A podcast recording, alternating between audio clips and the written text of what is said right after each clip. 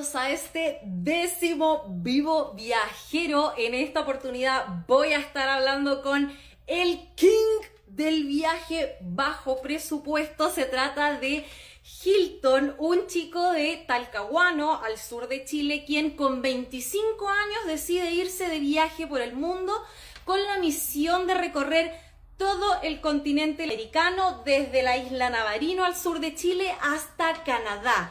Luego de cuatro años y medio recorriendo, eh, moviéndose con el propósito de ir solo a dedo y bajo presupuesto, consigue con 6 dólares diarios hacer esta travesía y pasar por absolutamente todos los países del continente americano.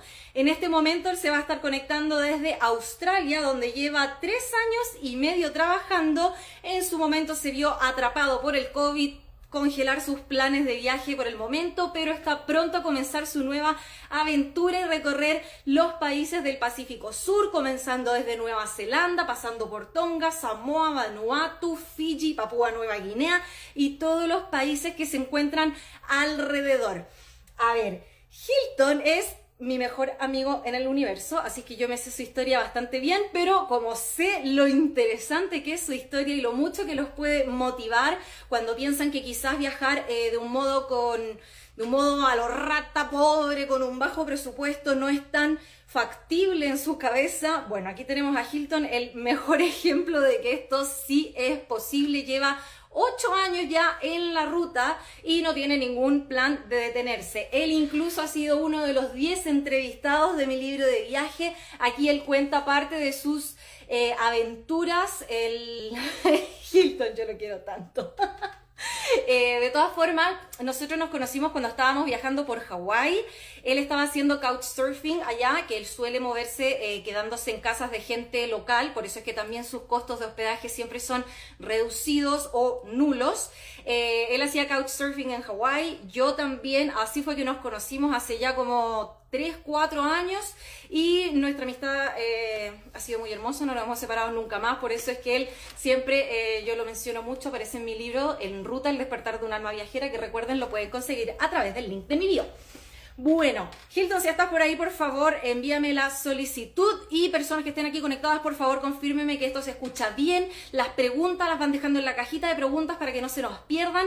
Yo me imagino que tendrán muchas dudas respecto al moverse a dedo, a hacer un viaje tan largo, qué es lo que hacía él antes de viajar, qué es lo que hace él ahora en Australia.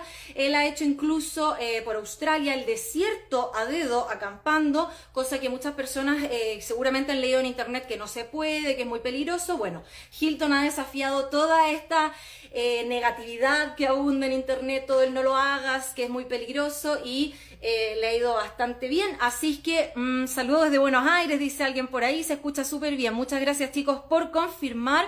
Veo que Hilton todavía no me envía la solicitud. Amigo, por favor, si está por ahí, no me hagas esto más difícil. A ver, buscar. Él se llama, lo encuentran por su blog Apuesta por la Ruta, tanto en redes sociales como eh, apuestaporlaruta.cl. Él tiene un blog de viajes, incluso en el que ya ha hablado eh, sobre todas sus aventuras Amigo, no te encuentro, por favor, mándame la solicitud. Eh, no me parece como para invitarte. ¿Qué más le puedo contar de Hilton? Saludos. Eh, ay, señor Jebus, you have no request. Hilton, por favor, no sé cómo hacerlo si es que tú... Hola, ¿cómo sigues después del asalto? Bueno, mientras que Hilton se conecta, les muestro aquí cómo está mi mano, bastante mejor. Estas suturas em, adhesivas todavía no me las quito porque mañana recién cumplo una semana, me pidieron que no me las sacara todavía porque fue una herida más o menos fea, sangró mucho, pero ya eh, recuperé la movilidad completa de la mano, no, hay, no hago mucha fuerza, pero está bien. A ver, Hilton Peña, por favor, no lo encuentro. No sé qué hacer. Mm, alguien que lo pueda buscar por ahí, le escribe, se llama Apuesta por la Ruta, su cuenta, mándenle un mensajito por favor. ya no sé cómo más rellenar. Hilton, bueno, de todas formas, algunas personas por ahí me preguntaron cómo es que él ha estado tanto tiempo en Australia. Él llegó con visado Work and Holiday cuando estaba en el límite de edad. Él postuló con 30 años, casi 31. Siempre me preguntan el tema de eh, si la postulación es hasta cuando uno cumple los 30. Pues no, es hasta los 30 años cumplidos, lo que significa un año antes de cumplir, o sea, perdón, un día antes de cumplir los 31. Entonces él postula casi con 31 años, le otorgan la visa, pero él llega ya con 31 años a Australia eh, y después, como lo atrapa el COVID, él puede postular unas visas que han estado entregando que se llaman COVID.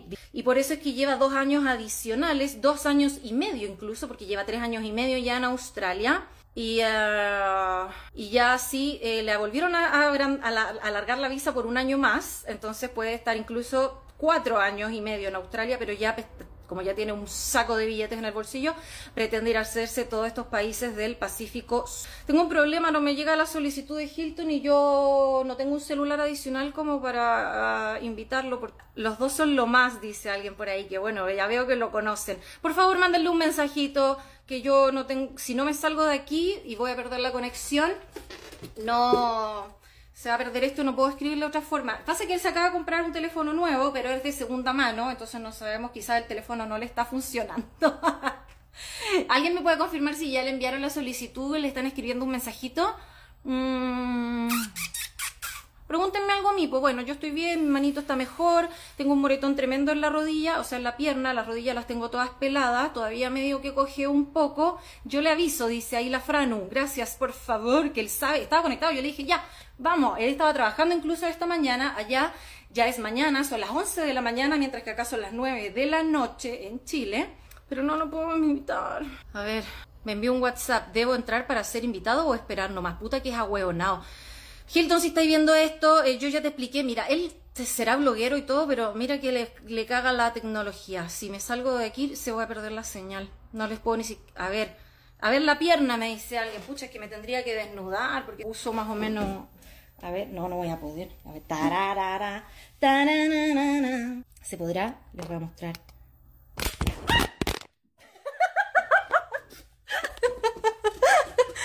Chascarro. A ver, les voy a mostrar la pierna. Así, no sé si se alcanza a ver. Ahí tengo la pierna. Esa es la idea, no sé a qué se refiere. Hilton, por Dios, no seas tan tonto, amigo. Voy a tener que cancelar esto si él no se une, porque la idea era hablar con él y no hablar de mí, porque de mi historia viajera ya la, la sabemos. A ver la pierna. Hola, le envié, dice por ahí una chiquilla. ¿Cómo estáis, Clau, de tu caída? Eh, estoy bien, estoy bastante mejor de la caída. Pero yo no quiero hablar de la caída, quiero hablar con Hilton, pero es que él es un pelotudo y no se sabe conectar. Amigo, está... ay, ya me la envió, ahí me la envió, pucha que pelotudo, amigo. La acepté. A ver, a ver, a ver. La acepté, la acepté, debería estar entrando, pero no, no está entrando. Ay, sí. Tú soy muy ahueonado que llevo aquí 10 minutos rellenando esperando que me mandes la solicitud. Pero tranquila, por favor. Vivimos acá eh, en Tasmania la vida es lenta, como vivir en la Patagonia. Pero no, no expliqué cómo funcionaba esto. Tú me envías la solicitud mientras que yo doy la presentación y luego yo te acepto. Y ahora te estoy buscando y como tenía el perfil bloqueado por algún motivo no te la puedo enviar yo, ahueonao. ¿Cómo voy a tener el perfil bloqueado? Dios mío. Bueno, la vida de ciudad, ¿ah? vida de ciudad muy, muy aparatosa. Por eso tenéis que agarrar tu hueá e irte de Santiago. Ya está. Sí, yo sé, estoy haciendo todo lo posible para irme de este puto país lo antes posible porque no quiero más, no quiero, ya no quiero ni salir a la calle. Sigo cagada de miedo con el asalto el otro día, con choto madre. Ok, bueno. Good luck. Bueno, amigo, igual te amo. Tú sabes que tú eres, mi ser humano favorito en este mundo, pero a veces te odio. No importa. Anyway, por favor, personas, confirmennos que se escucha bien este ser humano llamado Hilton Peña, quien tiene ya como creo que 34 años, está de cumpleaños, de hecho, en un par de días. Eh, ¿Quién eres tú, amigo? Yo, yo, yo, yo, no quiero hablar más contigo. ¿Quién eres tú? Cuéntame quién eres tú. Cuéntale a la gente. Em, bueno, yo soy, soy Hilton, soy, eh, tengo 33 33, casi 34. Y, y nada, soy de Talcahuano, del el mejor puerto de Chile, claramente. Y, y nada, llevo ocho años, ocho años viajando. Me fui de Chile en abril del 2014 y, y aquí estamos. Nunca pensé que iba a durar tanto tiempo el sueño y a esta altura imaginé que iba a estar, haber viajado en 100 países y nada, la verdad que eh, lento pero seguro lento pero seguro. Yo sé que a ti te gusta ir no solamente haciendo un, pin en el mapa, como diciendo, uy, yo estuve en tantos lugares, sino que te quedas generalmente bastante tiempo en cada país o en cada ciudad, incluso porque te gusta empaparte de la cultura, conocer gente. Por lo mismo que tu propósito entiendo que siempre fue moverte a dedo, creo que has hecho todo el viaje eh, a dedo por Latinoamérica, incluso lo has seguido haciendo en Australia. Eh, nosotros mismos hicimos dedo cuando nos conocimos en Hawái y um, tratas de ir eh, empapándote eso de la cultura, pero a ver, ¿cómo fue esto de, de, del empezar? ¿Qué te empujó? Tú tenías 24 años cuando te lanzaste, ¿quién eras tú antes? ¿Qué, ¿A qué te dedicabas? ¿Y cuándo tomaste la decisión de decir yo de aquí me voy a recorrer el mundo? Bueno, yo, bueno, yo estudié la U, yo me recibí de ingeniero industrial. Eh, siento que la mitad de los chilenos que estamos en el extranjero somos ingenieros, a lo menos los hombres. Eh, eh, yo estudié seis años en la U, me recibí en, a fines del 2013, eh, octubre. Y, y, nada, se dieron, se dieron cosas que, que, hicieron, yo siempre quise viajar de antes, siempre me gustaron las banderas, las capitales, los mapas, siempre tuve mapas por todos lados, me gusta esa, esa movida. Y, y a, se, se, organizó unas vacaciones ahí con un grupo de amigos en Patagonia a principios del año 2014 y compañeros de la universidad y se empezaron a bajar todos a medida que la fecha se estaba acercando. Así que al final fue tipo, bueno, ¿qué hago? ¿Pierdo el pasaje como todos los demás o, o me voy por las mías? El pasaje de vuelta era en un mes. Justo en eso yo, a fines del 2013, terminé mi última relación, entonces nada me amarraba a Chile. Yo afortunadamente tuve la posibilidad de hacer, un, de hacer ingresos durante los últimos años de universidad entonces tenía ahí, no sé, 3 millones y dije, bueno, voy a estrujar los 3 millones hasta que se pueda. Y me fui, me fui un mes a la Patagonia solo.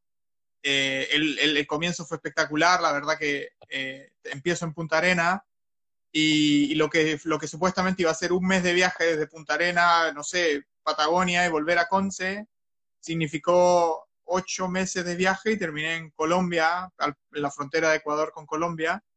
Y, y, de ahí ya no, ya, ya no hay, no hay cómo parar. Es complicado. te comprendo, te comprendo. Y muchas personas acá también dirán, uy, también me ha pasado. Típico que uno dice ya, amigos, vámonos, no sé, a la playa, vámonos a acampar el fin de semana al cajón del Maipo. Y cuando lo dicen eso en un carrete con trago encima, todos dicen, sí, vamos, y aparecen 20, 30 personas súper motivadas a irse de paseo. Y cuando llega el día del paseo, Bla, desaparecen todos y uno queda solo. ¿Qué hace en ese momento la mayoría de las personas? Bueno, no voy a ir solo. Tú ya tenías los pasajes comprados dijiste, no, no.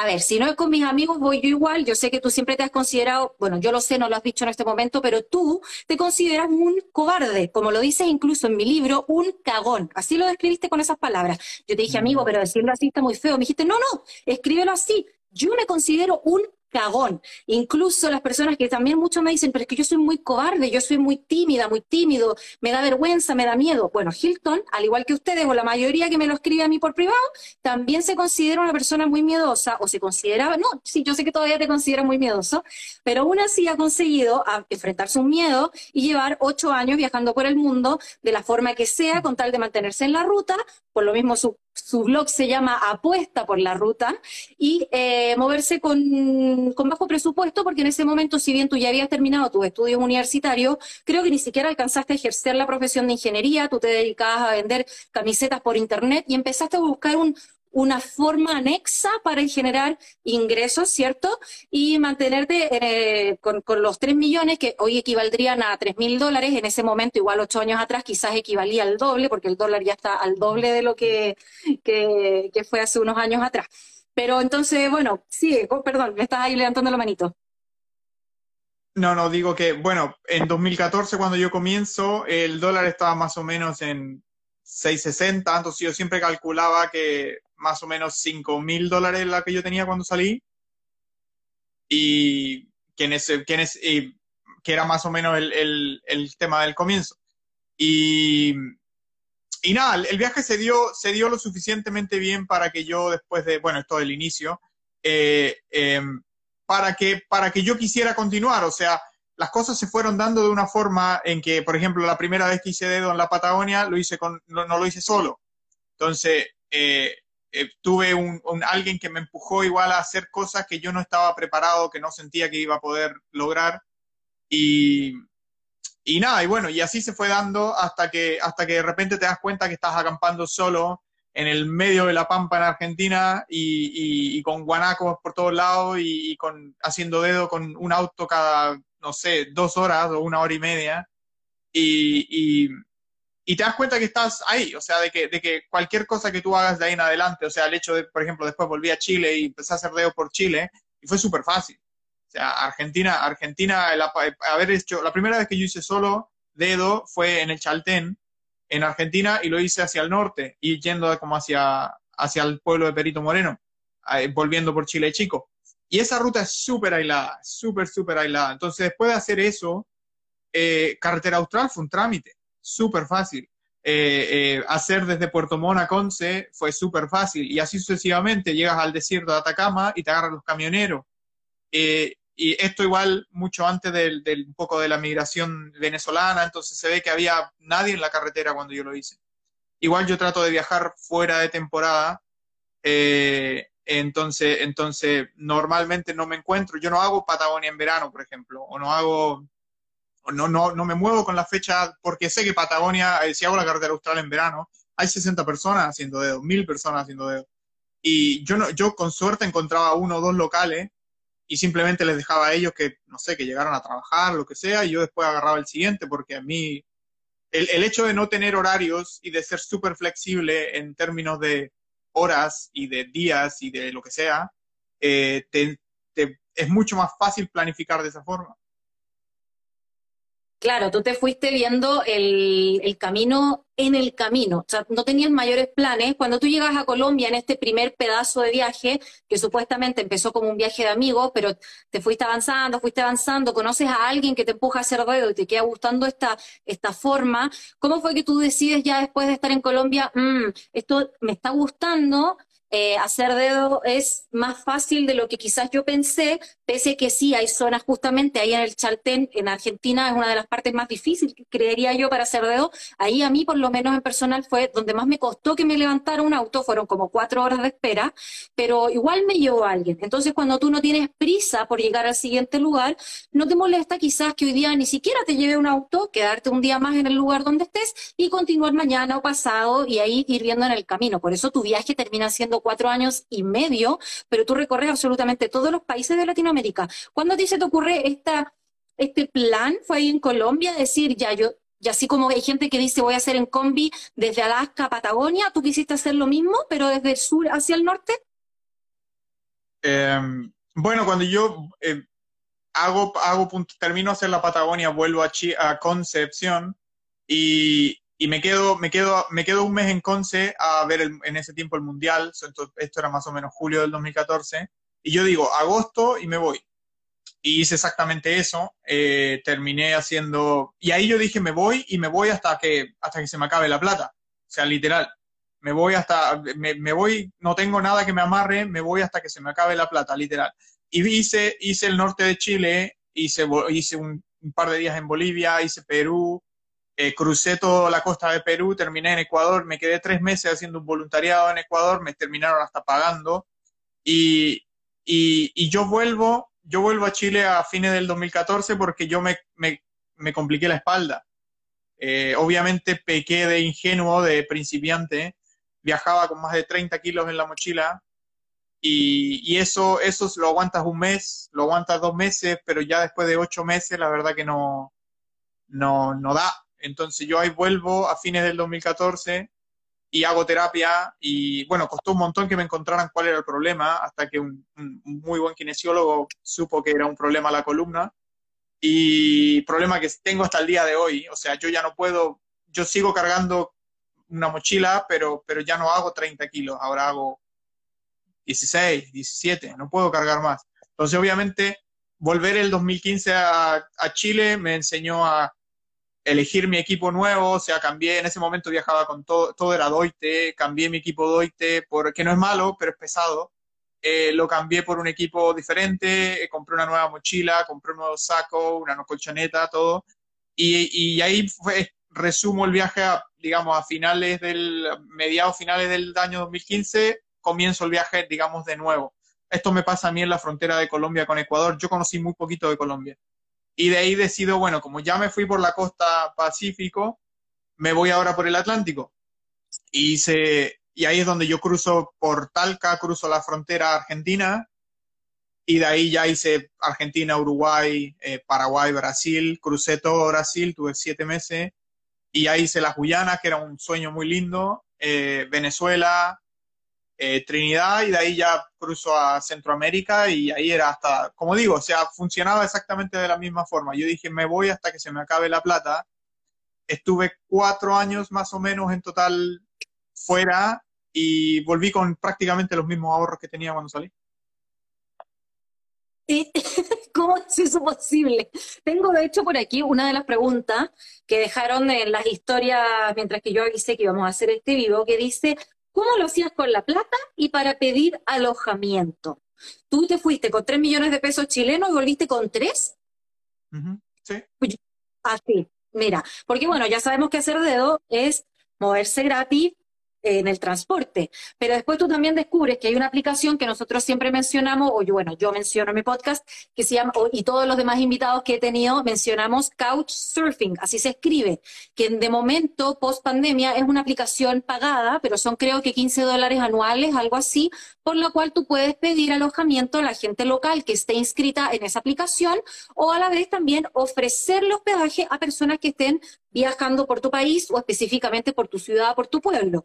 Esto es como un intercambio cultural, no se pide dinero a cambio ni nada, simplemente poder conversar, yo saber de ti, tú de mí, quizás eh, cocinarte algo yo de mi país para que tú, eh, no sé, yo una vez hospedé a un colombiano, por ejemplo, le pedí que me cocinara patacones, o él se ofreció, me dice, yo te voy a hacer patacones que son tradicionales de mi país, o bueno, también de Venezuela. Entonces, es algo así por la buena onda, simplemente para hacer nuevas amistades. Tú eh, te inscribes en esta aplicación, que en ese momento era gratuita, y te pones a pedir hospedaje por ahí a las personas a medida que tú te vas moviendo. Entonces estas personas también a la vez te van ofreciendo quizás comida y tú ya no estás gastando ni en transporte ni en hospedaje y algo quizás en comida y lo retribuyes con tu buena, con tu buena onda, con tu conocimiento y contándole tu experiencia y tu proyecto a la gente que te va recibiendo en el camino, ¿cierto?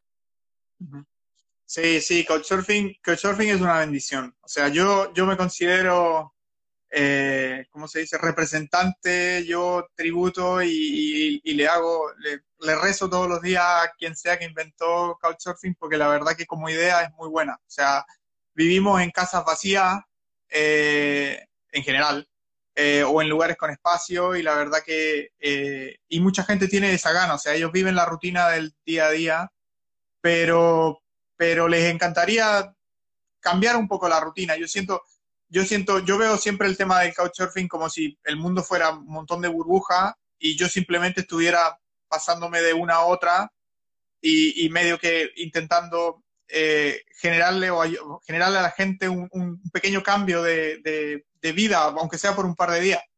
Eh, he tenido la suerte de eh, llevar a gente local a conocer lugares de sus propios pueblos o ciudades que ellos no conocen o he tenido la posibilidad, no sé, se me viene a la cabeza eh, Lourdes, que es una amiga muy querida de Paraguay, ella tenía un trabajo de, digamos, de 8 a 5, lunes a viernes, y después de conocernos a mí y a una chica española que estuvimos en su casa, ella renuncia a su trabajo y dice, bueno, no, no se va a viajar, pero, pero, pero se da cuenta de que lo que hacía no le, no le gustaba.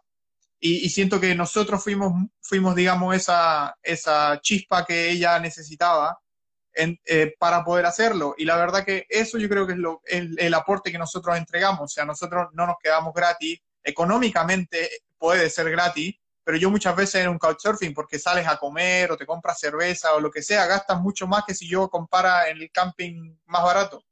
Entonces, eh, parte como un tema económico, pero al final la verdad que uno tiene que estar abierto a, a lo que sea. A mí me encanta, o sea, yo me he quedado en dos, 200 casas gratis algunas de ellas me han ofrecido trabajo, algunas de ellas me han ofrecido un voluntariado. eh, eh, vas aprendiendo de las comunidades, de los países, por lo que ellos mismos te van diciendo. O sea, eh, lo que tú investigas de ir a conocer tales lugares y ellos te dicen, bueno, a este lo de tal forma, no sé, y, y lo diferente, o anda a este lugar que no va nadie, y así sucesivamente. O sea, el, el, el intercambio cultural, como decís tú, es impagable. O sea, es, no, es increíble. Es verdad, es bien bonito, pero también a veces eh, se escuchan experiencias medias raríficas, no sé si llamarlas malas, sí yo tengo muchas, muchas amistades que se mueven haciendo couchsurfing, tengo otro amigo además de, tú, de ti que también es como ícono couchsurfing, él ha viajado creo que más años que tú y yo juntos, se llama José, es otro de los entrevistados de mi libro, eh, y él, él siempre dice, yo soy gusto de gay, y siempre llega a las casas y se encuentra con alguna sorpresa que lo están esperando medio con alguna intención sexual. Él no, no ha llegado a tener mala experiencia porque él lo frena de, de frentón, o sea, dice, no, yo aquí no, no, no era mi intención y si lo dejamos las cosas claras de un momento, no tiene por qué llegar a ser una experiencia desagradable para ambos. Pero también a veces se presta para medio que Tinder, quizás cuando quizás un Sí, yo he escuchado más de parte de las mismas chicas que dicen, uy, voy a hospedar algún gringo en mi casa, a ver si me sale un casaporte, algo por el estilo, porque sí, son cosas que ocurren, pueden ocurrir, pero mientras que uno deje sus perfiles claras las intenciones del otro, eh, también está todo bien. ¿Tú no has tenido alguna mala experiencia haciendo couchsurfing o quedándote en casa de algún local en otro país? No, yo tengo suerte. Yo, la verdad que, la verdad que, eh, no sé, 200 las casas, o sea, o sea, la verdad que eh, uno imaginaría que aunque sea, no sé, un 1% de manzanas podría, como pasa prácticamente en todos lados, eh, no, lamentablemente, o sea, para la historia en general, o sea, afortunadamente para mí, eh, nunca he tenido la posibilidad. Sí es cierto de que Couchsurfing tiende a ser una, una herramienta muy usada por la comunidad gay en general, hombres, mujeres, y, y yo me he quedado con montones, montones. O sea, me he quedado con gente gay, me he quedado con gente lesbiana, me he quedado con nudistas.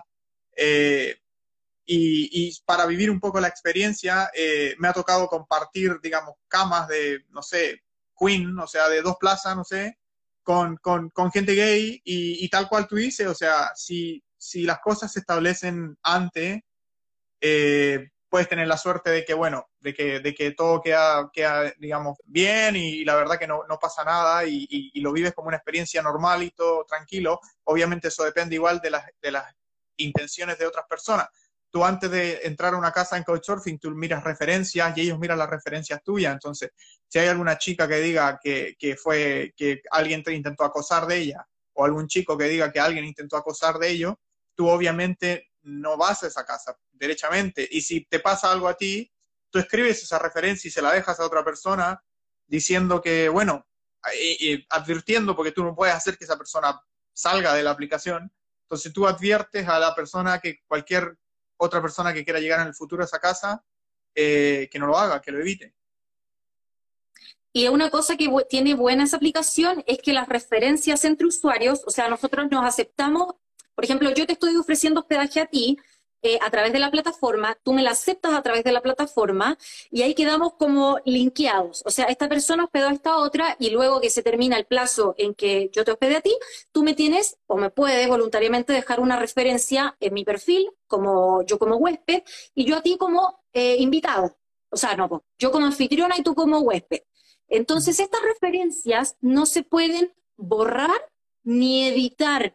Entonces, si por ejemplo yo digo o tú dices, sabes que esta chica es súper mala onda, me trató mal, me trató de violar, cualquier cosa, esa referencia que tú esa referencia mala que tú me dejaste a mí, tú no la puedes ni siquiera editar en un momento que quizás yo me enojo, te contacto por WhatsApp, por Instagram, por donde sea, y te digo, oye, idiota, ¿cómo se te ocurre dejar eso? Eh, elimínalo, bórralo, tú dices, lo siento mucho, pero yo no la puedo ni siquiera editar. Y lo bueno también es que las referencias, por ejemplo, si tú me dejas una mala referencia a mí, yo como anfitriona no puedo ver tu referencia hasta que yo ponga mi referencia, cosa que no se preste para que si él me deja una buena, entonces yo le pongo una buena, pero si él me deja una mala, yo también le voy a responder con una mala para cagarle el perfil a él.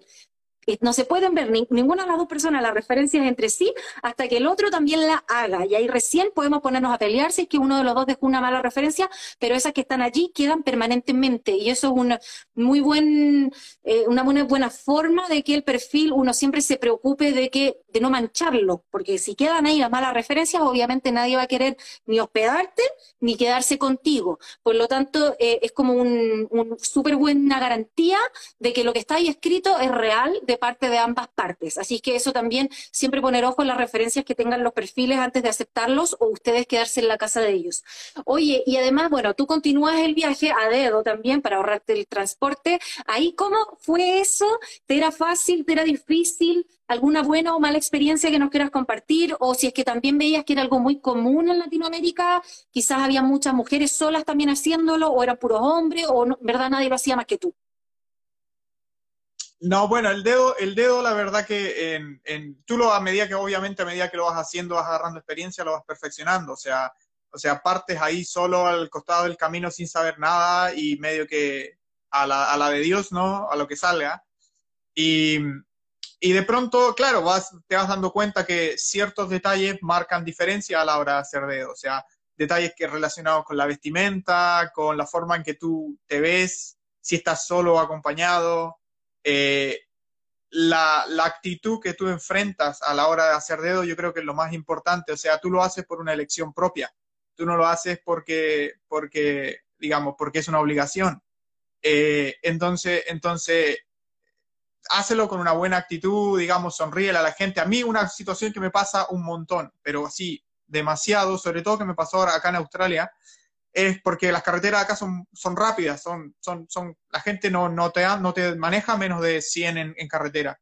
Entonces, eh, muchos autos te alcanzan a ver brevemente en el camino y se devuelven. O sea, buscan una, un retorno en U, lo que sea, y, y, vuelven en cinco minutos y te dicen, oye, mira, te pasé, eh, disculpa, no pude parar porque iba muy rápido, pero me devuelvo y te paso a buscar. Entonces, eso se da un montón y ahí te das cuenta que esa gente no se devolvería si no fuera porque, porque, porque encontraron en ti algo que les dijo, bueno, lo voy a ayudar, lo voy a, que no sé. O sea, yo, yo siento que eso es súper importante, el tema de la actitud a hacerlo. Sobre, bueno, so, yo, no, yo la verdad que en el viaje que hice desde el 2014 hasta el 2018, eh, la diferencia entre países no es tan grande, la verdad que eh, Brasil es un poco complicado, es, es, es, o sea, no complicado, pero tarda más tiempo el, el dedo en Brasil, en mi experiencia. Eh, además que las distancias en Brasil son muy grandes, entonces te agarra un camionero que va a cruzar medio Brasil, no, no creo que se quiera comer tres días con un desconocido en el auto. Entonces, obviamente, te saltan y así va, vas avanzando. Eh, Centroamérica, por ejemplo, que es un lugar más, la gente tiende a, a desconfiar, eh, la ganada de Centroamérica es que, ah, con excepción de Costa Rica y Panamá, el resto de los países, ellos, la gente ni siquiera te mira, o sea, ellos te paran en la camioneta o lo que sea y te hacen que te subas en la parte trasera, en el pickup, y, y entonces ni te ven. O sea, no, no, no, nada. O sea, tú vas, te subes con tu mochila, le avisas al tipo que vas y cuando vayas en algún lugar da lo mismo donde ellos vayan. Cuando veas que te estás pasando donde tú vas, vas y le pegas arriba a la camioneta y te bajas. Sea que no hay un contacto persona a persona. Es común hacerlo, pero, pero no es común el tema de la, de la conexión y de la conversación porque para ellos es, es un riesgo, ¿no? Y, y, en los, y en esos países la verdad que la policía le da exactamente lo mismo si vas o no vas, eh, o sea, si vas en la parte de atrás o no, si te caes o no te caes, problema tuyo. No es como acá en Australia o en Chile, donde me da la impresión de que debe ser súper ilegal. Entonces, eso marca una diferencia. Con el tema de, la, de las mujeres, la verdad que he tenido la suerte de conocer, uh, no muchas, pero, un par de mujeres que yo admiro mucho, que, llevan esto haciéndolo por años también. Eh, o sea, se me viene, a la mente, eh, bueno, Stephanie, que es la mejor, que es una amiga que hoy día está haciendo África Dedo.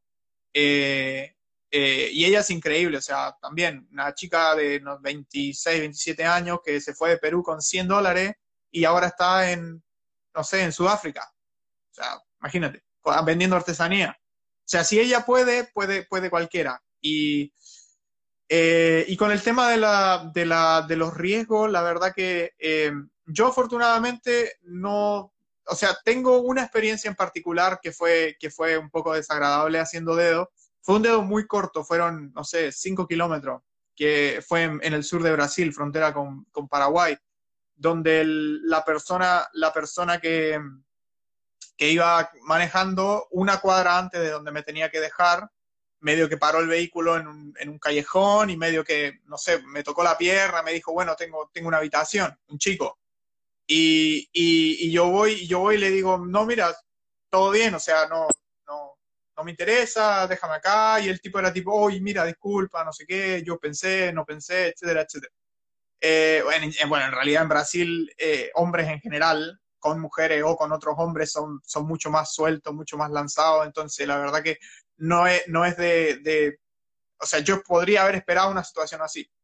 Eh, y eso, eso, la verdad que, la verdad que no tengo. Yo tengo, anoto aquí en, un cuadernito, anoto los dedos que yo llevo. Yo llevo 907 autos. Y, y, si te, cuento una experiencia mala o dos experiencias malas de 907, la verdad que eh, te dice un montón de, de, de, lo seguro, a mi juicio, que es hacer dedo. O sea, hay, experiencias malas, hay historias que son, lamentables, como la historia de las dos chicas de Montañita, que, que obviamente son historias que, de las que se habla un montón. Eh, pero, pero la verdad que al final del día, eh, para hombres o para mujeres, tomando los recuerdos, eh, vale la pena siempre. Qué interesante, 907 vehículos te han llevado en ocho años, imagínate que increíble, yo también por ahí los tengo apuntados, pero no son ni lejos tu número. y yo como mujer que también hace dedo, no tanto como tú, eso sí, tampoco tengo ni una experiencia mala que, que, decir, o sea, ninguna. Puedo tratar de hacer memoria, ni siquiera una tocada de pierna, como dices tú, o algún ofrecimiento, quizás malintencionado o con ganas de algo más. La verdad es que no. Eh, pero claro, quizás teniendo alguna precaución del vestir, por ejemplo, tú me imagino cuando dijiste eso fue el tema de no andar así como un pordiosero, quizás estar eh, de buen olor para que no, no, no, incomodar al de al lado, quizás, yo como mujer eh, tampoco estando con ropa muy escotada, pero de todas formas no, no, no, no he llegado a lamentar ninguna mala experiencia. Por aquí alguien dice que grande Hilton del 2018 que te sigo y cruzamos palabras. Feliz de verte cumpliendo aún tus sueños. Te sigo esperando en Valparaíso. Un abrazo. Por aquí hay varias personas escribiendo diciendo que, que te admiran, así que genial. Yo creo que tu historia es maravillosa. Eh, incluso llegaste hasta Canadá. Entonces, bueno, ya tú nos comentaste que todo salió bien en Sudamérica, sigues por Centroamérica con la gente un poco más más desconfiada, eh, y cuando llegas ya cruzas frontera a Estados Unidos y sigues hasta Canadá, y luego ya te vuelves hasta, hasta Hawái, que pertenece a Estados Unidos geográficamente, o sea, no, no en el continente, pero sí políticamente, y ahí ya te pegas el salto a Australia. ¿Cómo fue cuando ya cumpliste después de cuatro años y medio en la misión? ¿Qué, qué, qué pasó en ese momento y cómo, mm, qué, qué te propones después? Bueno, Australia, Australia fue un tema que se fue dando, que se fue dando ahí a medida que iba avanzando el viaje. O sea, eh, obviamente yo sabía que era una alternativa antes de los 30 años, sí, 31. Y, y, y claro, yo fui, a medida que yo iba viajando, yo estaba haciendo, no sé, Guatemala con 29 años. Y, y dije, bueno, voy a postular desde acá. O sea, yo todos los trámites que había que hacer para, para, para Australia, yo los fui, yo los fui haciendo país por país. O sea, en Venezuela, eh, en Caracas hice el, el, TOEFL, que es la prueba de inglés. Eh, en, en, Costa Rica eh, fui a la embajada y iba sacando papeles que necesitaba. Visité las embajadas chilenas de Costa Rica y Nicaragua y El Salvador y todas, todas las... México. Hice todos los papeleos a medida que... No, no México, Guatemala. Hice todos los papeleos que necesitaba para la visa país por país, porque o sea, yo no iba a alterar mi, planificación de viaje. Eh, y cuando yo estoy en Guatemala, yo aplico a la, visa de Australia. Cuando estoy en México, me la dan, me piden hacer exámenes médicos y me mandan a Ciudad de México a hacerme los exámenes médicos. Eso me cambió un poco el, el panorama, pero nada, un día de planificación, cambio lo que iba a hacer por acá, lo hago desde el otro lado y me voy a México, a Ciudad de México, hago los exámenes médicos y me dan la visa así en un par de días. Entonces eso me entregó la opción de terminar el viaje, hacer rápidamente lo que me faltaba, digamos, que ahí fue un poco el, poder hacer Estados Unidos, llegar hasta las cataratas del Niágara, que fue hasta lo más al norte que yo llegué. Tengo frontera con Canadá, o sea, tengo el sello canadiense, pero, pero, pero estuve en Canadá seis horas, o sea, o sea, entonces, y, y ahí es donde tú dices, eh, bueno, voy a volver a Chile, me tomo, no sé, cuatro o cinco meses, eh, que yo estuve desde diciembre hasta mayo en Chile, y yo en mayo del 2019, yo termino, yo llego acá a Australia, pasando por Perú y México y Hawái, que es donde nosotros, donde nosotros nos conocimos.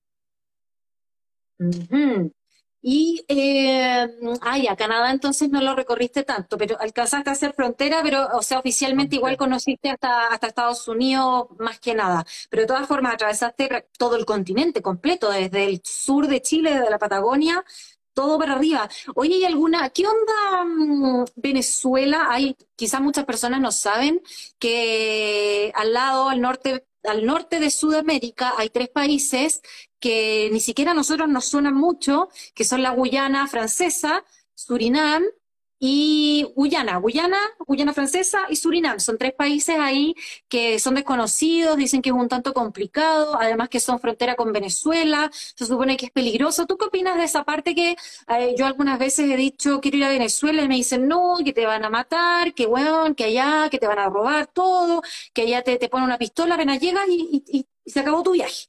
¿Qué tan cierto hay de estos temores que nos dice Internet sobre la gente repitiendo lo que, lo que dice, lo que dicen algunas personas y que ellos repiten sin haber estado siquiera allá. ¿Cómo fue tu experiencia estando en Venezuela? ¿Cuánto tiempo estuviste y qué, qué opinas de, ir a estos lugares considerados peligrosos, mismo Guatemala o estos lugares que también tienen mala fama? Em, a ver, a ver, Venezuela, yo, yo no sería capaz de decirle a una persona que, le, tiene miedo a Venezuela que, que oye, anda y, y, velo por tú mismo, porque, porque no es tan fácil. Eh, yo sí, cuando estaba en la, yo estaba en, Boavista, que es la última capital, el último estado de Brasil antes de entrar a Venezuela, frontera por tierra. Eh, yo en ese tiempo, esto es finales del 2017, sí, finales del 2017, y, nada, bueno, el, muchos mensajes recibí de gente incluso diciéndome, oye, mira, si tú vas a Venezuela, que es prácticamente un suicidio, te dejo de hablar y no sé qué yo la verdad que, yo decía, no sé, un poco, un poco mucho, eh, sobre todo porque las decisiones son todas personales, o sea, yo si fuera por mí, yo sería corresponsal de guerra y, lo, que, lo que otra persona piense de eso, la verdad que me da lo mismo.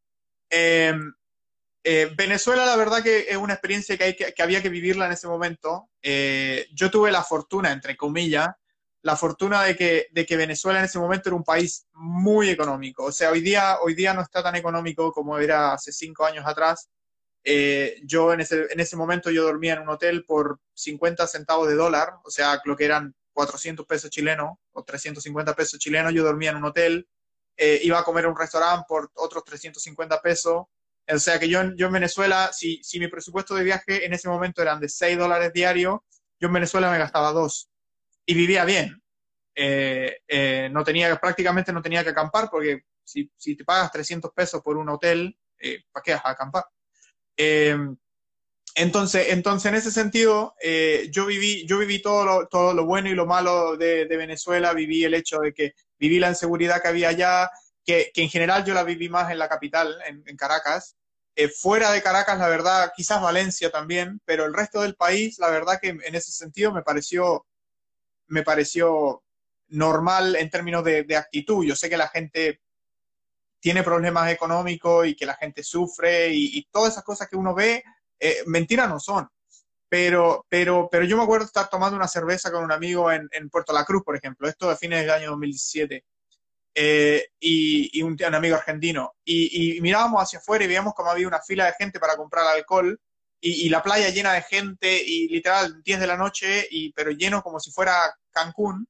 Y uno, y uno decía en, tono de broma, decía, oye, mira, ¿y la crisis dónde está? O sea, o sea y, un tipo venezolano que estaba en la fila del alcohol te decía, este país va a estar realmente en crisis el día que, el día que las filas de las, de las licorerías estén vacías.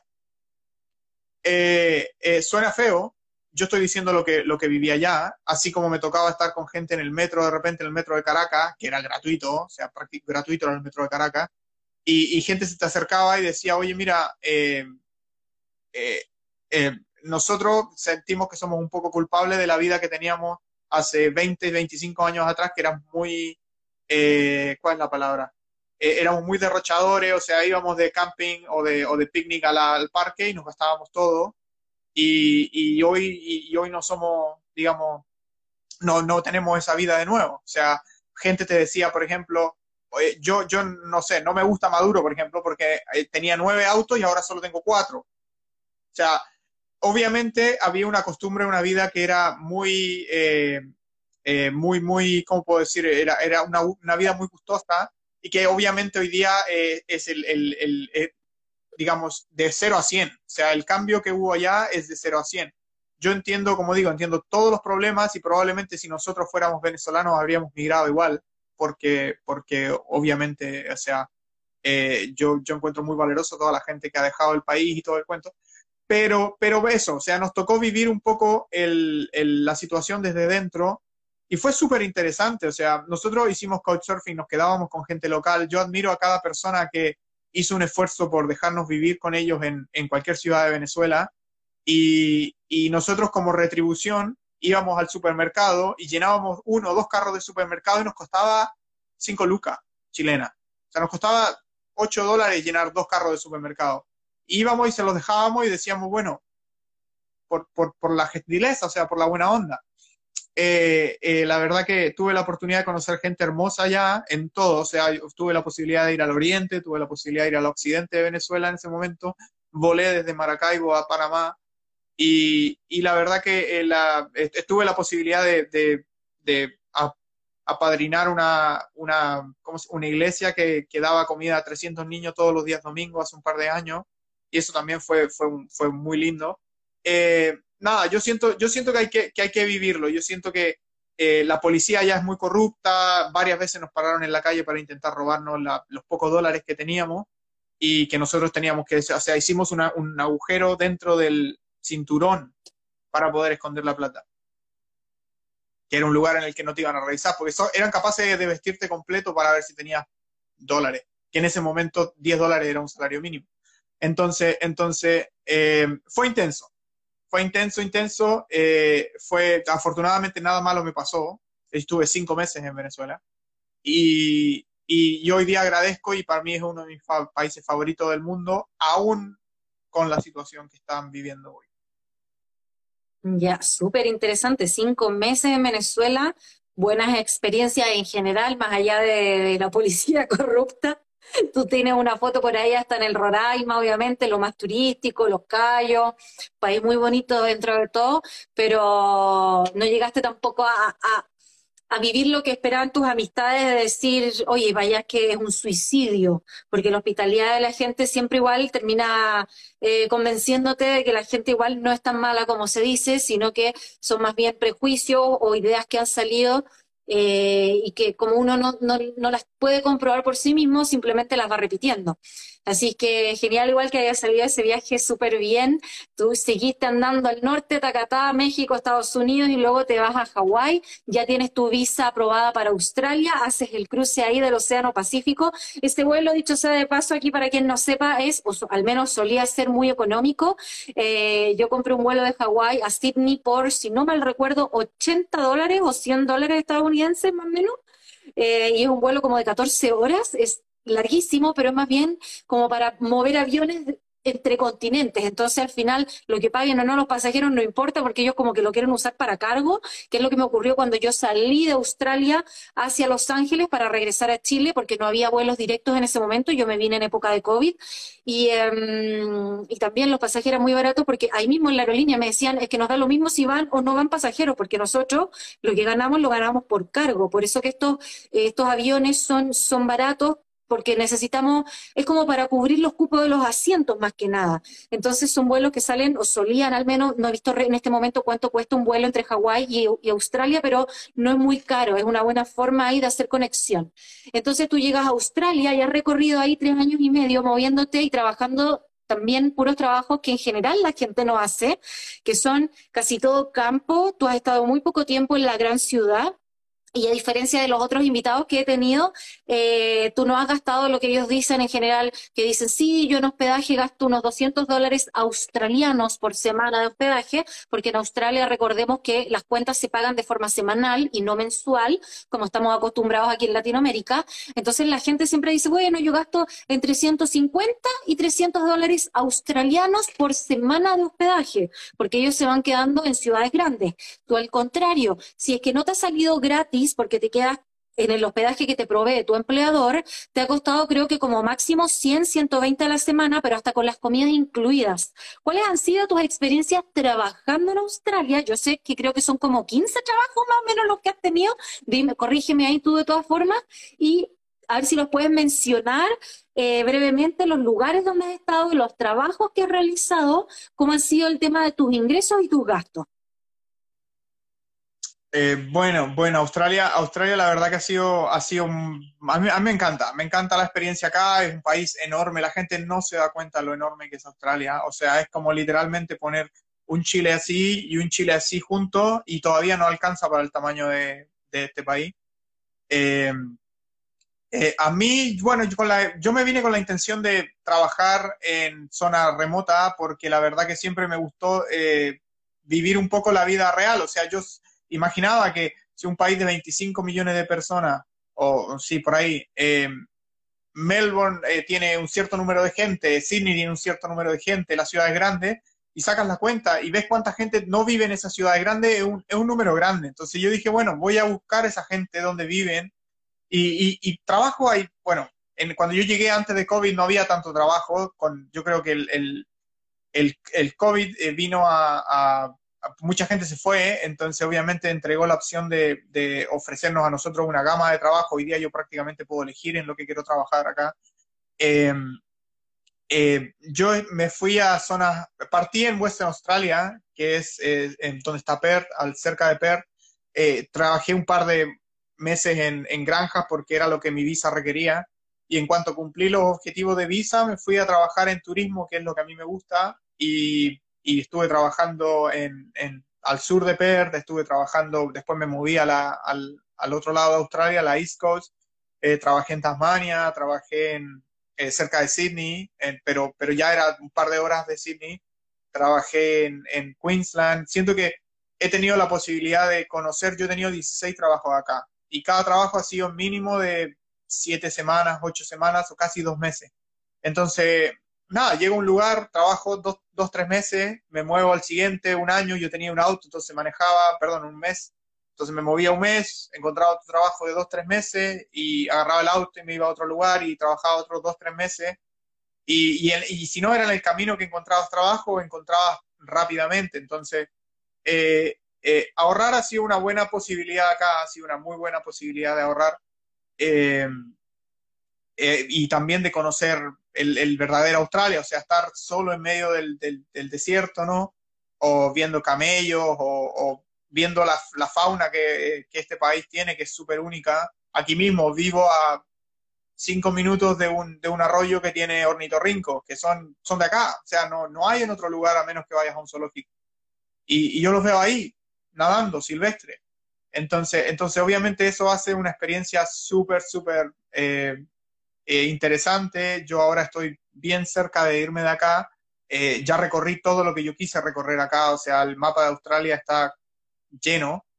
Y, siento que igual es, tiempo, o sea, o sea, está rico venir y ahorrar y todo, pero la verdad que si me pasa algo hoy día, no te sirve de nada tener, no sé, 20, 30 palos en la cuenta si, si vas a estar ahí sentado en, en, en culo, ¿no?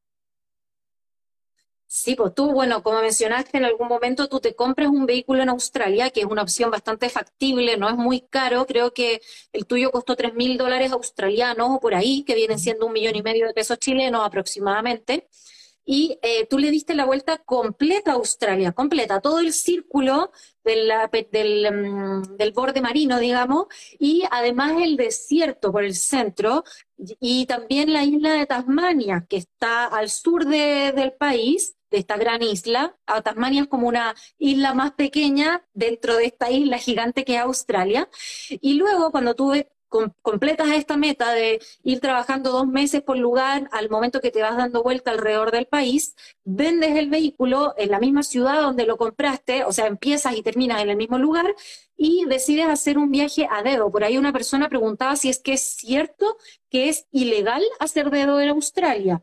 Ahora yo no sé si eso tú me lo sabes responder, pero personalmente yo también hice dedo en Australia y no tuve ningún problema. Así que es, verdad que toda la gente decía que es imposible, que es muy arriesgado, que la gente no confía, porque hay una película muy famosa en Australia que se llama The Wolf of eh, Wolf Creek, algo así, que se trata de unos mochileros que los terminan asesinando. Y creo que está basada en unos hechos reales de hace muchísimos años. Entonces la gente le tiene terror a, la idea de esa película, pero en la realidad la gente también es muy amable, como en todas partes, y si te ven ahí en medio de la carretera, igual te levantan y te llevan. Tú hiciste, tú decidiste hacer una, una misión súper particular, porque no fue que estabas haciendo dedo a través de la costa, sino que decides hacer dedo por lo más difícil del país, que es cruzar el desierto mismo y pasar por comunidades aborígenes donde incluso hay que tramitar un permiso para poder circular por esa zona.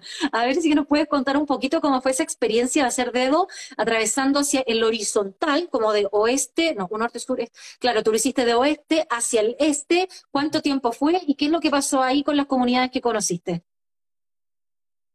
Bueno, el dedo, el dedo en Australia, la verdad que eh, si yo hubiese imaginado hoy que el dedo me iba a salir así de bueno, eh, eh, no, me la creía. La verdad que fue, fue muy bueno. Fue, tuve la oportunidad de viajar con un montón de gente diferente. o sea, te das cuenta que al final la, gentileza, la hospitalidad no tiene, no tiene color, no tiene partido político, no tiene no tiene, o sea, no tiene un, ingreso, da lo mismo si eres pobre, si eres rico, si eres, si eres rubio, si eres negro, si eres blanco, si eres asiático, da lo mismo. La verdad que en general eh, el grupo que te da dedo es súper, súper diverso, a por lo menos acá. Gente en camionetas monstruo enorme y otra gente en autitos chiquitos que de mil dólares. Em, cruzar el desierto fue, fue interesante. Esa aventura de dedo fue, fue muy linda. Yo, eh, fueron 25 días que yo estuve en la carretera compré una carpa solamente para ese viaje y te mentiría si te dijera que la ocupé más de dos, dos días o tres días. Todo el resto, todo el resto de días terminé durmiendo en, en, o en casa de couchsurfing que yo ya tenía, eh, digamos, amarradas desde antes, o em, con gente local, la misma gente que me llevaba dedos, me decía, ¿y a dónde vas? Y voy, no sé, a Melbourne, pero Melbourne te queda 5.000 kilómetros de diferencia. Bueno, quédate hoy día en la casa, pégate una ducha, tenemos camas de sobra o un sofá, lo que sea, y mañana, bueno, mañana sí. Eh, cruzar el desierto en particular es bien interesante porque la Grain Central Road es uno de los caminos más complicados de manejar, especialmente en cierta temporada, o sea, en algún momento del año puede estar inundado, en otro momento del año puedes estar con 45 o 50 grados de calor. Entonces, yo tuve la fortuna de, que en el momento en que yo planifico este viaje, era una temporada medianamente buena. El verano ya se había acabado, eh, eh, estábamos más o menos en otoño, eh, entonces, otoño, principio del invierno. Entonces es una buena temporada para hacer ese viaje. El, y, nada, o sea, me agarró un, me agarró un auto, un tipo que, que bueno, yo compro, iba cargado con casi 45 kilos de peso porque tienes que llevar comida para 5 o 6 días de, de, nada, de, de, estar en medio de la nada. Eh, o sea, es una, una, zona de Australia en la que yo viajé cinco días, no vi un canguro. Eh, los locales bromean que ellos se los comen todos, cosa que puede ser cierto, pero no creo. Eh, ve más camellos que, que, canguros, que, que, son muy locos en un país que tiene 50 millones de canguros. Eh, son 1.200 kilómetros de tierra, eh, es un camino que es, es intransitable en cierta época del año, que de hecho Australia quiere eh, pavimentarlo en cinco años. Eh, y cruza, claro, cruza cuatro o cinco comunidades bien grandes, eh, Cosmoneury, Walburton y, y, y Guaracuna. Eh, son comunidades que son súper aisladas, son de las comunidades aborígenes más aisladas de Australia. Eh, entonces es una experiencia súper interesante. O sea, yo no tengo permiso para entrar a esas comunidades. Yo tengo permiso, el permiso que yo pido es para cruzar la carretera yo dormí en la casa de un local dos noches en, estas comunidades aborígenas y ellos que medio que me tenían que esconder porque no, no tengo permiso. Incluso en una de esas comunidades, un funeral de un niño, que, que, que cuando un niño aborigen muere, eh, la comunidad completa tiene que velarlo durante un mes en carpas afuera de la casa. Entonces, entonces eh, yo no podía ver eso. Nosotros lo vimos así desde el auto a la distancia, pero yo no estoy, eh, eh, para los aborígenes es una, es una invasión súper importante a su propia privacidad el hecho de que una persona de afuera, que ni siquiera es australiano, vea eso. Eh, entonces, entonces, conocí a la gente indicada, tuve la suerte, una noche sí acampé ahí en medio de la nada y se escuchaban los dingos afuera y se escuchaban, eh, eh, fue, fue una noche en la cual probablemente no dormí mucho, eh, porque además que el aborigen, el- estas comunidades son, no se puede tomar, no se puede beber alcohol, eh, está prohibido eh, porque el cuerpo del aborigen eh, no metaboliza muy bien el alcohol y se emborracha muy rápido. Entonces tú sentías como a las nueve de la noche las- el- pues, la comunidad completa estaba de fiesta con prohibición de tomar y estaban borrachísimos todos. Entonces obviamente tú no puedes dimensionar que una persona, esto no pasa solamente con ellos, pasa con cualquier persona, no puedes dimensionar qué es lo que pasa cuando alguien está en estado de ebriedad. Eh, así que, así que bueno, un día me tocó quedarme 24 horas haciendo dedo, 24 horas, o sea, de las 9 de la mañana de un día hasta las 9 de la mañana del otro día y nadie, nadie me llevó. Eh, hasta que, bueno, una persona ahí se, se apiadó de mí y terminamos haciendo el viaje juntos.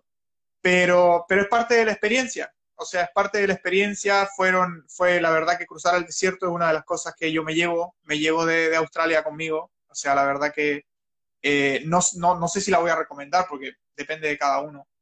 Pero sí es una, es una historia que, que, si algún día escribo un libro la va a ir porque, porque fue súper especial. O sea, hay gente que hace cuatro o cinco años de visa, hay gente que vive, locales australianos que hacen 60 años en Australia, nunca han visto un camello, nunca han, han estado en estas comunidades.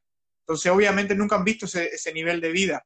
Entonces, obviamente que eso es súper, súper especial. Sí, pues es que, a ver, tú quizás, seguramente eso fue un, récord de tiempo teniendo que esperar a hacer dedo 24 horas, pero porque esos caminos son intransitados, ahí no va, pero es que ni Dios.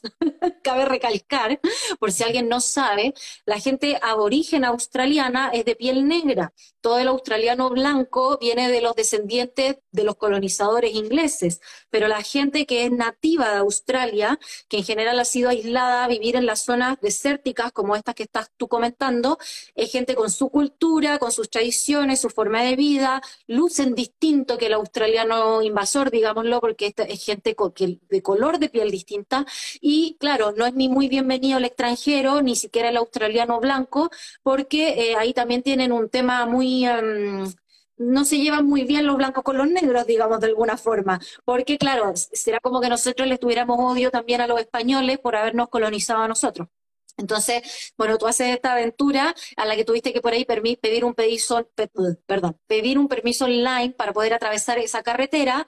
De todas formas, vehículo que pasaba, si eran poquitos, uno de estos sí te llevaba, te ofrecían hospedaje, te ofrecían alguna ducha y conseguiste hacer este casi mes completo atravesando el desierto desde el oeste al este, la Great Central Road, que es como la aventura más aventura de todas. Así que fantástico, has seguido eh, tu ruta, tu ritmo de viaje a través de la hospitalidad de la gente y ha salido en general siempre súper bien, así que súper contenta. Oye, Hilton, ya llevamos más de una hora, bueno, desde que te conectaste no, porque estuvimos ahí como 15 minutos de chaya, pero eh, vamos cerrando, quizás hablando un poquito de números. No sé si nos puedes contar un poco en, en general qué tipos de trabajos has hecho tú en Australia, más o menos cuál es el sueldo que en general recibes y por ahí cómo van los ahorros versus, versus los gastos en general, como para tener una idea de, cuánto te ha ayudado económicamente la experiencia en ese país. A ver, eh, bueno, hay, hay gente acá que hace, que hace mucha plata, hay gente acá que se va a trabajar en las minas, la verdad que hay posibilidades de... Australia te ofrece una amplia gama de, de, de actividades, o sea, hay gente que se va a vivir a la ciudad y sabe que en la ciudad tienes que pagar, no sé, 300 dólares por un alojamiento. Yo por eso también me voy a vivir un poco remoto porque, porque es una vida mucho más eh, simple, es una vida mucho más económica. Eh, yo no soy fiestero, entonces la verdad que si me voy a vivir a la cresta de la loma, la verdad que me da exactamente lo mismo. Eh, Y bueno, y en ese momento tenía el auto, entonces igual el auto te da para irte a cualquier parte. Pero, pero nada, o sea, los trabajos acá, bueno, hay un salario mínimo que debe estar por los 26 dólares la hora, menos taxes. Eh, hoy por hoy, con tres años y medio de experiencia, yo, o sea, yo, yo, yo trabajo por 30. 29, 30 es como lo que yo normalmente agarro. Eh, más porque hoy día en la visa que yo estoy, yo pago 32% de impuestos. O sea, o sea, en Chile pagas, no sé, 15, 16. Acá yo pago el doble, el doble de impuestos. Eh, de, cada, de cada 3 dólares que tú ganas, el, el, los pagas uno de impuestos. Entonces, eh, obviamente eso hace que, que, al final de la semana el, el, salario no sea tan grande o no se vea tan grande considerando las horas que trabajaste. Eh, obviamente Australia es un país donde desde la hora 38 en adelante ya te pagan las horas extra, cosa que no pasa en todos lados. Sea, en, Chile ojalá te pagaran las horas extra. Eh, eh, acá desde la hora 39 en adelante tú recibes un bonus de bien importante por el por el por la hora pagada, por la hora trabajada, perdón. Entonces, entonces yo he trabajado acá, he trabajado en granja. La granja en general te va a pagar el mínimo y te lo va a pagar 26 y, y lo más probable es que te lo pague flat, o sea que sin importar cuántas horas tú trabajes a la semana o sin importar si es sábado o domingo, te lo va a pagar al mismo precio. Eso es la granja. Eh, por otro lado, el, el, resort turístico, que es donde yo normalmente trabajo, el resort en general te va a pagar desde 27 en adelante, 27.50. Eh, hoy por hoy yo trabajo acá en un hotel, yo gano prácticamente casi 30 dólares la hora. Eh, y, y obviamente ellos normalmente pagan sábados 25% eh, más, domingos 50% más, eh, fines de semana y, y perdón, eh, feriados el doble. O sea, tú trabajas un feriado, yo trabajo un feriado hoy y yo gano 30 lucas la hora, acá, más o menos. sí, pero ahí se, se mezclan un poco las monedas. Tú cuando dices estoy a 30, estoy a 27, estás hablando a 30 dólares por hora, dólares australianos, repito. Eh, eso es lo que tú estás ganando en general hoy. Pero para un working holiday, el tax, que es el impuesto al salario, es un 15% y tú como estás con visa COVID, estás pagando un 33%, que es más o menos lo que generalmente paga un australiano. Ahora, esto una vez al año, de todas formas, te devuelve cierto porcentaje en la devolución de impuestos. Y eh, cuando estás diciendo, Lucas, estás hablando en peso chileno, no confundamos porque aquí hay mucha gente extranjera que después escucha el podcast. Pero, claro, entonces estás diciendo que en general en granja pagan el sueldo mínimo, que es 26 dólares por hora, pero tú como en general también trabajas en hotelería, estás recibiendo entre 28, 29, 30 dólares por hora de trabajo, más todos estos penalties que son eh, adicionales por las horas extras trabajadas y además los fines de semana y festivos. Eso como para aclarar un poco el tema de los dineros. Eh, un día feriado tú ganas el doble, o sea que serían unos 60 dólares australianos, que vienen siendo 30 lucas chilenas. Eso para aclarar porque dijiste estoy a 30 y medio como que se confundieron los números, ¿ya? Eh, vale, y eso traducido entonces a una suma y resta general, ¿tienes una idea de lo que tú por año quizás has trabajado y lo que has podido ahorrar? Sí, claro. Eh, a ver, yo en promedio, porque como digo, o sea, yo trabajo un par de meses y me doy un mes de vacaciones y trabajo un par de meses y así más medio que lo voy haciendo. Eh, yo los tres años que llevo acá en Australia, eh, en promedio yo trabajo nueve meses al año y me doy tres meses libre. Eh, bajo esas condiciones yo logro ahorrar más o menos 10 millones anuales, 10 millones chilenos anuales, que serían 10 mil dólares, ¿no? Hoy día. 10 mil dólares, americanos. Americanos, sí. Entonces, entonces, entonces, claro, yo eso es lo que yo logro ahorrar acá por año. Esto siendo un buen ahorrador y etcétera, etcétera. O sea, hay gente que puede, eh, si tú te vas a trabajar a una mina, eh, vas a ganar mucho más. O sea, en una mina, en una mina el, dinero es muy bueno, pero trabajas 12 eh, por 7, trabajas 80 horas a la semana cosa que yo la verdad que no me interesa trabajar 80 horas a la semana. Em, pero, pero sí, si más o menos, si lo, si lo pasamos a dólares americanos, yo en un año acá trabajando nueve meses al año y costeando esos tres meses de vacaciones y todo el tiempo que yo, todo el tiempo libre que tienes, yo logro más o menos ahorrar algo así como 10 mil dólares americanos, que son 10 millones chilenos por año.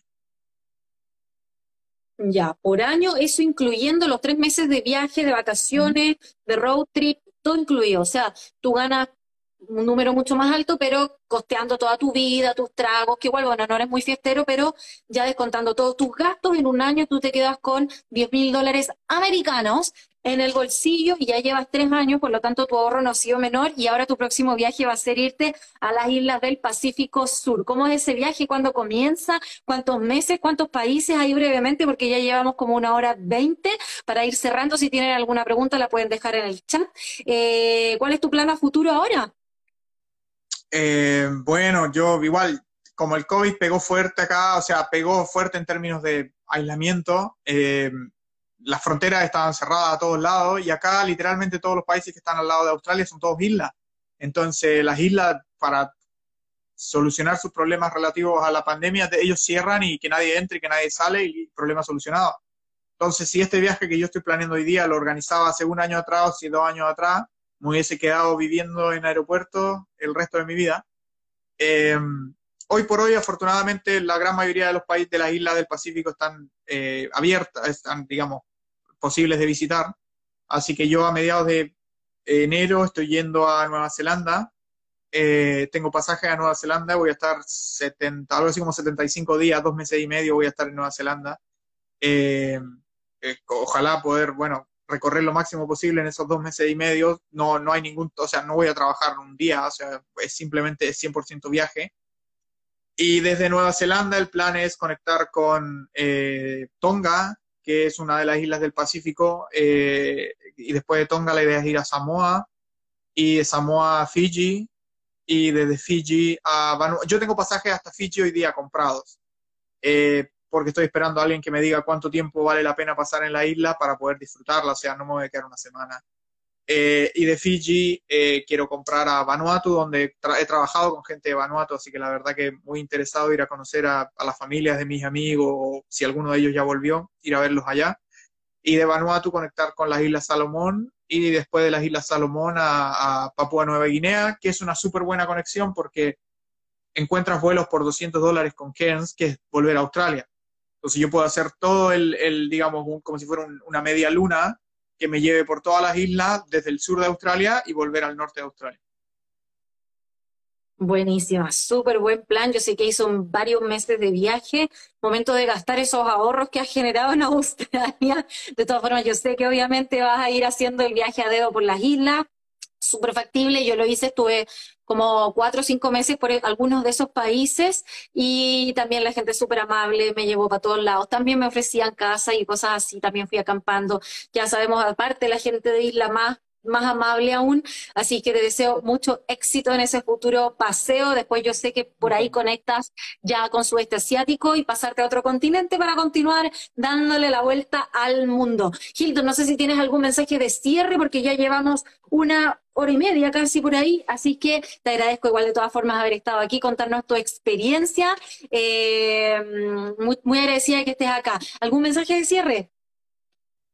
Eh, nada, no, simplemente, bueno, es, es eh, yo abro mi disponibilidad para cualquiera que quiera algún día hablar de esto, de, viajes en general o de, o de Australia o de lo que sea. Siento que hay, que hay mejores canales que yo, pero si, si alguien necesita alguna vez alguna, alguna ayuda en cualquier cosa, eh, siempre voy a estar disponible ahí. La verdad que uno, uno muchas veces hace toda esta cosa de las redes sociales y todo para, para como, como un registro personal, pero también para poder eh, motivar y, levantar a gente que, como digo, o sea, he conocido gente que, que, a pesar de tener una vida bien armada eh, económicamente y todo, la verdad que no son felices. Entonces, yo hoy día soy súper soy súper pleno. O sea, yo, yo, yo me muero mañana con 33 años y, y, y soy feliz. O sea, eh, tuve, he tenido una vida feliz los últimos años. Entonces, la verdad que si eso tú se lo puedes traspasar a otra persona, yo creo que eso es súper valioso. Entonces, entonces yo, yo más que nada doy mi disponibilidad para que cualquier persona que quiera algún día hablar de esto,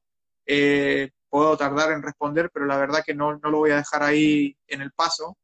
Y, y nada, o sea, o sea, soy bueno, muy bueno buscando vuelo. La verdad que quisiera, quisiera ayudar a cualquier persona que, que, tenga el sueño de, de, irse a otro lado y que aprendieran que la, el, el, lo que tú tienes en el bolsillo no es... Eh, problema para, para, para poder hacer este tipo de cosas. O sea, la verdad que si yo lo pude hacer con cuatro lucas a diaria, cuatro mil pesos chilenos, que son, hoy día son cuatro dólares, pero en ese momento eran seis dólares americanos, eh, em, si yo pude hacerlo así, más de alguien también podría hacerlo. Y si, y si yo veo otra gente, como mi amiga peruana o como, o como otra gente, eh, que, que, que, lo hacen, o sea, o sea, ¿cómo, cómo deja Sudamérica eh, haciendo dedos en veleros por el Caribe o, agarrando un velero que te lleve a Europa? O sea, no, fácil no es, porque nada es fácil.